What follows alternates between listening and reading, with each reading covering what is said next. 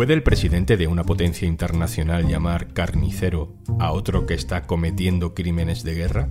¿Puede desear que deje el poder? Pues los expertos dicen, cuidado, que lo mismo es contraproducente. Hoy en un tema al día, derrocar a Putin. ¿Es una buena idea? Un tema al día con Juan Luis Sánchez, el podcast de eldiario.es. Una cosa antes de empezar. Este podcast cuenta con el apoyo de Podimo. Gracias a los suscriptores de Podimo puedes disfrutar de este programa de manera gratuita. El presidente de Estados Unidos, Joe Biden, estuvo hace unos días en Polonia. En la frontera, rodeado de refugiados ucranianos, le preguntaron por Vladimir Putin. You're dealing every day with Vladimir Putin. I mean, look at what he's done to these people. What does it make you think? He's a butcher. Es un carnicero, dijo Joe Biden. Unas horas después, pronunció un discurso en el que dijo que Putin no puede permanecer en el poder. Lo de butcher, carnicero, es una expresión muy americana para definir a asesinos en masa. No es la primera vez que escuchamos esa expresión en política internacional. A Saddam Hussein se le llamó el carnicero de Bagdad, y a Gaddafi en Libia también. Y contra ambos, Estados Unidos puso en marcha operaciones militares para derrocarles. Ambos, Hussein y Gaddafi, murieron asesinados en aquellas guerras. Así que cuando Joe Biden dice que Putin es un carnicero y que no debería permanecer en el poder, ¿está insinuando algo? Las declaraciones de Biden han hecho saltar las alarmas diplomáticas tanto que ha tenido que salir el propio Biden a aclarar que él no quería decir que hubiera que derrocar a Putin.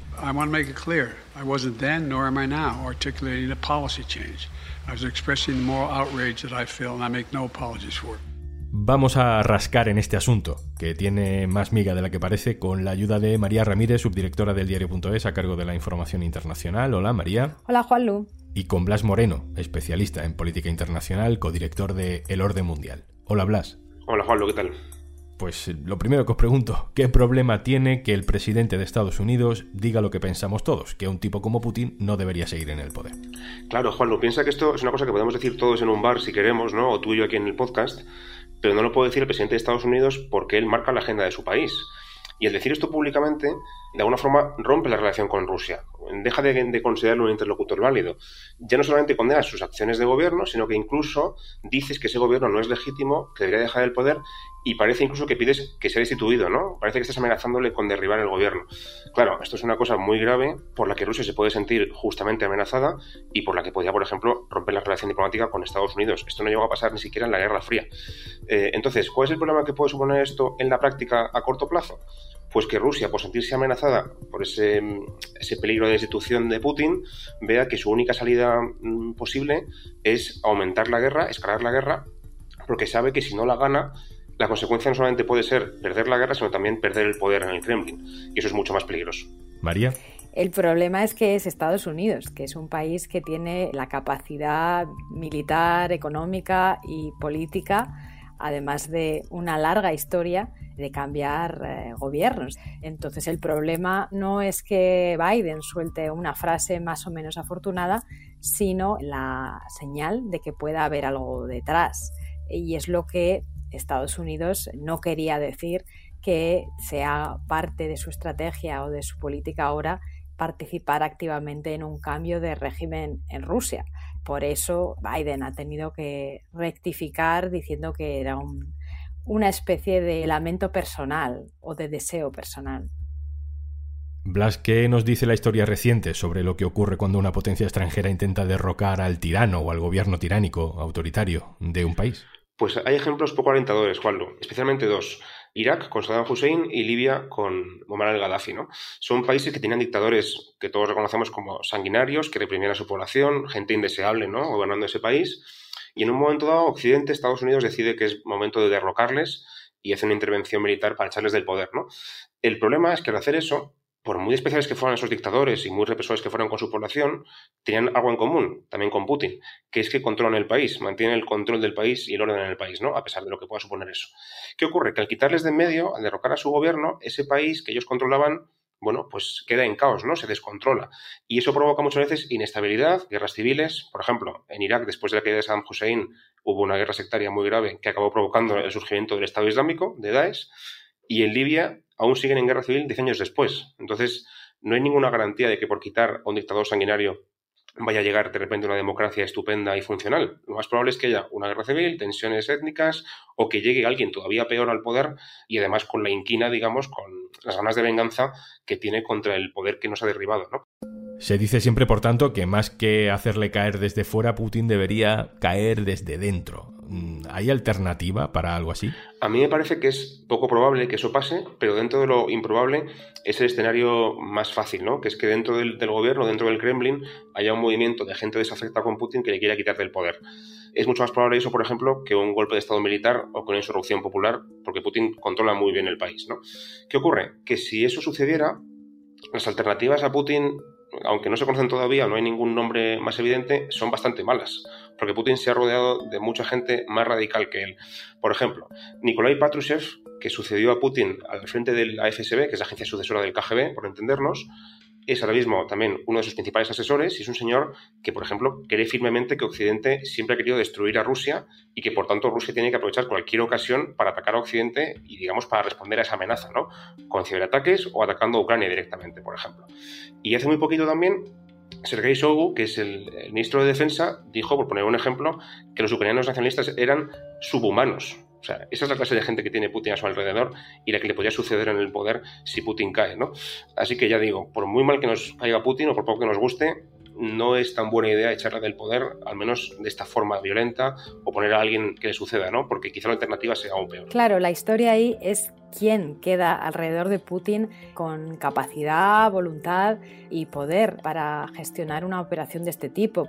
Y de hecho, pues las personas que a lo mejor podrían haber aspirado a, a sucederle en estos años, pues están fuera de juego. Hace unos días conocíamos más detalles del asesinato de uno de estos posibles rivales en, la carrera de, Putin, Boris Nemtsov, que él fue asesinado en, en 2015 y justo el otro día pues Belinkat sacó los detalles de la operación que hasta ahora pensábamos que había sido gestionada por los chechenos y que en cambio pues parece que partió de Moscú. Con lo cual ahora mismo hay pocas personas que tengan poder en Rusia en una situación de organizar algo así. Ya sé que es jugar un poco al juego de los universos alternativos, pero bueno, mm, os quiero preguntar cómo creéis que sería la situación a día de hoy si Donald Trump hubiera ganado las elecciones en Estados Unidos. Bueno, obviamente nunca sabremos si con Trump Putin habría tomado la decisión o no de invadir Ucrania. Lo que sí sabemos es que Trump ha apoyado a Putin hasta el último minuto posible Incluso ahora, eh, cuando le preguntan, pues le cuesta bastante criticar a su antiguo colega. ¿no? Trump tenía esta especie de admiración por los líderes autoritarios y además, en el caso de Putin, claramente negocios en común. Lo que también sabemos es que Paul Manafort, que fue jefe de campaña de, de Donald Trump y uno de sus principales asesores, trabajó activamente para que Yanukovych, que fue presidente de Ucrania pro-Putin, volviera al poder en Ucrania y de hecho pues, eh, estaba muy implicado en esto y quería que Trump apoyara activamente esta operación. Con lo cual, ¿qué papel habría jugado Trump en este posible escenario? Pues realmente lo que podríamos haber visto es a un Trump favorable a cualquier movimiento de un cambio de gobierno en Ucrania apoyado por Putin. Pero por supuesto, es un universo paralelo. Blas, ¿crees que tendríamos guerra con Trump en el poder? Es una pregunta muy interesante, Juanlu, y de hecho hay una encuesta reciente en Estados Unidos que ha preguntado sobre ello. Y dice que dos debates estadounidenses, el 62% de los estadounidenses, creen que esto no hubiera pasado si Trump siguiera en el poder. Es verdad que la mayoría son republicanos, pero bueno, hay una mayoría de población que piensa eso. Y también lo dice el propio Trump, por supuesto, ¿no? que le encanta ponerse medallas. El tema es que yo creo que sería precisamente lo contrario. Y me explico. Trump, durante todo su mandato, y también ahora, ha dado muchas señales de que se lleva muy bien con Putin, primero, y también, segundo, de que no le importaba nada lo que pasara a Ucrania y a, los ucranianos, ¿no? Entonces, lo que creo que habría pasado si Trump siguiera en el poder es que Putin, pues seguramente habría atacado a Ucrania de todas formas, porque no habría visto que Trump, digamos, fuera a responder a eso. Además, la OTAN, recordemos que estaba entonces mucho más desunida que ahora, con lo cual la respuesta habría también sido mucho menos contundente, y quizá a Trump no le hubiera importado la guerra, la habría dejado correr, es decir, estaría Ucrania aún más sola que ahora, o quizá mucho peor todavía quizá, eh, se habría querido lucir en política exterior, habría lanzado una respuesta mucho más grave a nivel militar y podríamos haber acabado una guerra con Rusia directamente. ¿no? Así que yo creo que, mm, pese a todos los errores de Biden, creo que es mejor que esté Biden en el poder que Trump en ese sentido. María, ¿sin Putin se acaba la guerra? Pues una buena pregunta y no necesariamente. Por supuesto dependería de quién llegara después de Putin, pero una posibilidad es que llegara alguien que quisiera reafirmar su poder autoritario parecido a Putin y que no le conviniera dar una señal de debilidad interna llegando rápidamente a un acuerdo, retirando las tropas, si no es a cambio de algo muy sustancioso. También puede pasar que haya un momento de anarquía por protestas, eh, un momento de, gran confusión en el que no sabríamos si la guerra podría seguir siendo gestionada por otras personas del aparato militar.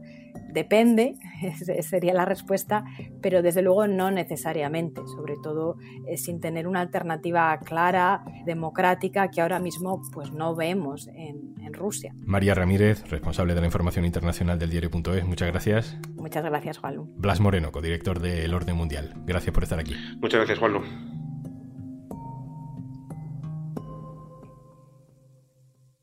Y antes de marcharnos, si has escuchado más de un episodio de Un tema al día, esto de los podcasts y las historias en audio va contigo.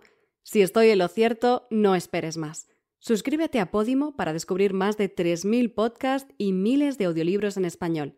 Entra en podimo.es barra al día y consigues 60 días de prueba gratuita en Podimo, sin interrupciones ni anuncios, sin compromiso. Puedes cancelar cuando quieras. Esto es Un Tema al Día, el podcast del diario.es. Puedes suscribirte también a nuestro boletín, con la producción de Carmen Ibáñez y Zascún Pérez y el montaje de Pedro Godoy. Yo soy Juan Luis Sánchez. Mañana, otro tema.